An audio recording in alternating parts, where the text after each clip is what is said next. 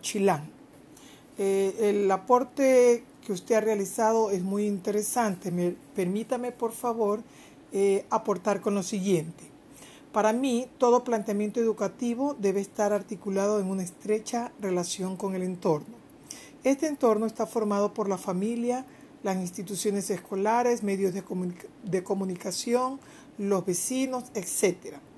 Los estudiantes participan con un sinnúmero de vivencias entre lo que se aprende fuera y dentro de las, y dentro de las escuelas.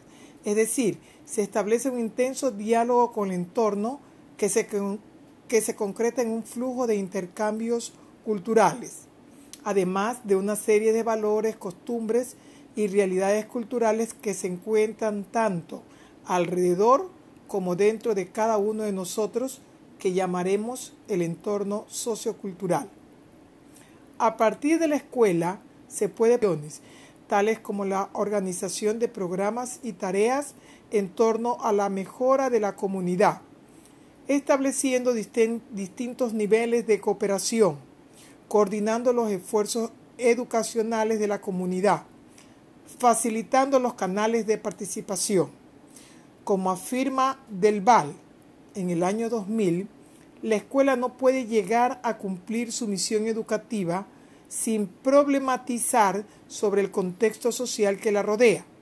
Si bien ha de armonizar esta sociedad y desde ella seguir trabajando activamente para la mejora de la vida personal y comunitaria. En consecuencia, podemos eh, concluir que la acción educativa puede y debe atender al contexto en su término más amplio todo ello a través de distintas intervenciones, organizando programas y tareas en torno a la mejora de la comunidad, estableciendo niveles de cooperación y coordinando a los agentes de la comunidad educativa para favorecer su participación en el proceso de enseñanza-aprendizaje.